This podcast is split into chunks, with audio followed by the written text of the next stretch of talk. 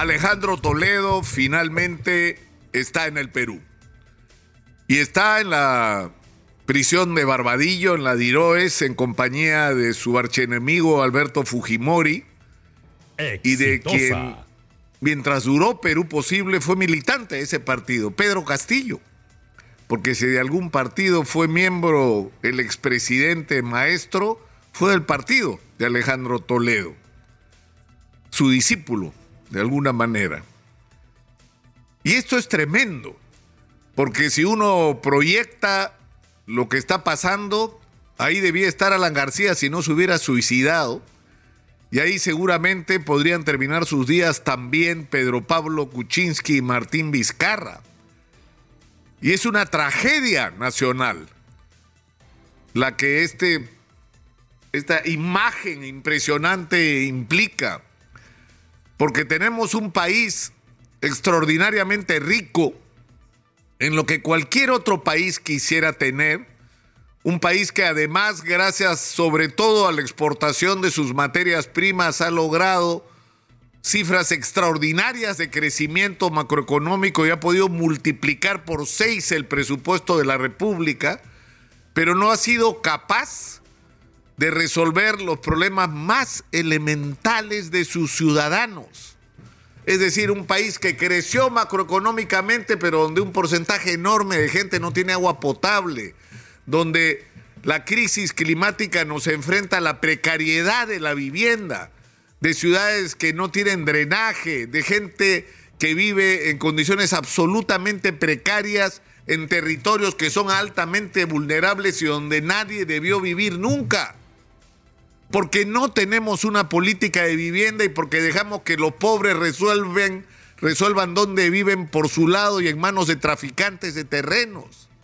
Un país donde no hay empleo estable, donde no hemos sido capaces, pese a la riqueza que hemos tenido, de generar una industria y agregarle valor a lo que exportamos. Un país donde el 80% de la gente vive en el límite de la informalidad y de la sobrevivencia. Pero eso, esto que estoy diciendo, tiene otra cara, que es esta, pues. Es esta. ¿Por qué nos ha pasado esto que nos ha pasado? Por la constitución que hay que cambiar Pueden cambiar 10 veces la constitución y vamos a tener lo mismo si no somos capaces de construir una nueva clase política que tenga dos características, o tres diría yo, bien simple. La primera es saber dónde vamos, tener un plan como país. La segunda, ser eficientes en la gestión pública. Y la tercera, no ser ladrones. Porque lamentablemente quienes han conducido los destinos del país no tenían plan que no sea el enriquecerse, eran ineptos y finalmente eran pura y simplemente corruptos, gente que concibe la acción política como una vía rápida y segura del enriquecimiento ilícito. Es una tragedia la que tiene el Perú. Y yo creo que Alejandro Toledo, por quien yo debería tener motivos para aborrecer, no lo aborrezco, no lo odio. Alejandro Toledo a mí personalmente me hizo mucho daño, mucho daño, y él lo sabe. Pero sin embargo, no tengo otro sentimiento que el, que el estar profundamente apenado con que este sea su final, si él decide que este sea su final. Porque está en sus manos decidir si este va a ser su final. Cuando yo conocí a Alejandro Toledo, y debo confesar que me sedujo su discurso el año 94-95, me decía, soy un hombre al que no le tienen que contar lo que es la pobreza porque tres de mis hermanos murieron de desnutrición al poco tiempo de nacer porque en mi casa había hambre. Yo sé lo que es el hambre porque yo he ido a, dormir sin haber comido todo un día. Yo me puse zapatos por primera vez cuando tenía que ir al colegio. Yo he vendido periódicos. Yo he sido lustrabotas para ayudar a mi padre viviendo en Chimbote de regreso o, bajando de Cabana en el asentamiento humano El Acero, donde vivía la gente más pobre que trataba de agarrar algo del boom de la pesca. Y él decía, yo soy un hijo de la educación.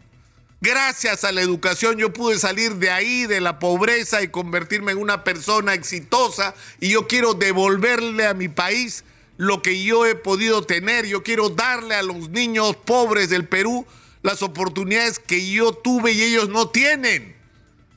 ¿Cómo no podía ser esperanzador ese mensaje? Un hombre con un discurso además de modernización del país, de apertura. Y miren en lo que terminó. Entonces Alejandro Toledo tiene una oportunidad en este momento. ¿Va a ser uno más del montón de los condenados por corrupción? ¿O va a asumir el compromiso de regresar a sus raíces, de reflexionar sobre lo que ha sido su propio papel en la historia, reconocer sus hierros, pedir perdón por ellos, pero sobre todo compartir con el Perú lo que él sabe? Porque Alejandro Toledo sabe mucho sobre lo que pasó. ¿Quién financió, Alejandro, tu campaña electoral y no lo declaró? ¿Y a cambio de qué? ¿Qué pasó con los Vladivideos, Alejandro? ¿Por qué tanto Vladivideo desapareció? ¿Por qué se manipuló convenientemente qué información salía y cuál no?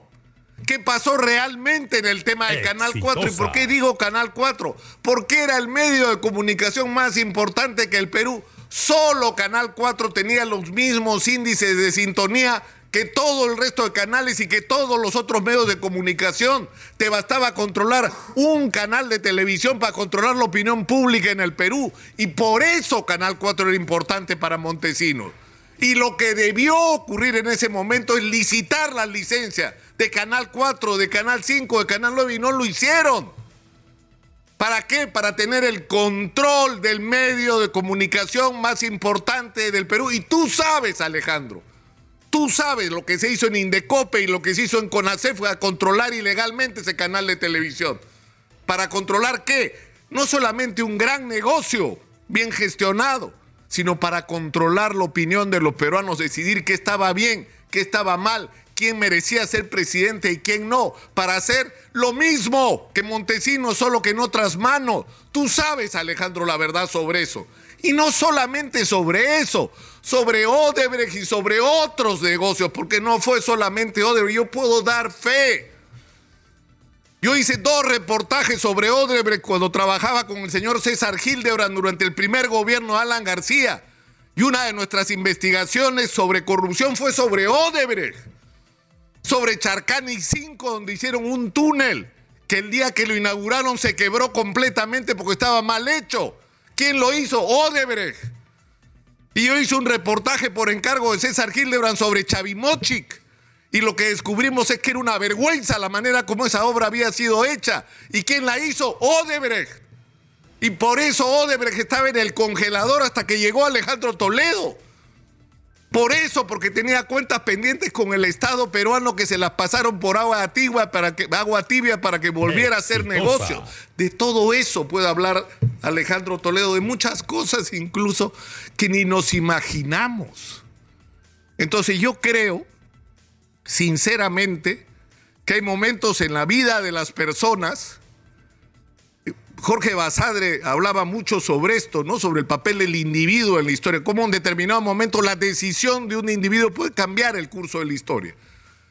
Alejandro Toledo puede en este momento cambiar no solo el curso de su historia personal, sino en gran medida de la historia del Perú. Por cómo va a quedar registrado su nombre en los libros de historia. Es su decisión.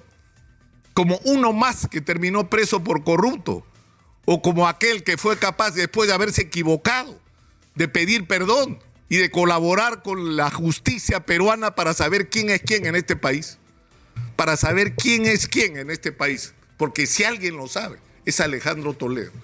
Está en tus manos, Cholo, está en tus manos. Decide tú cómo quieres que aparezca tu nombre en los libros de historia.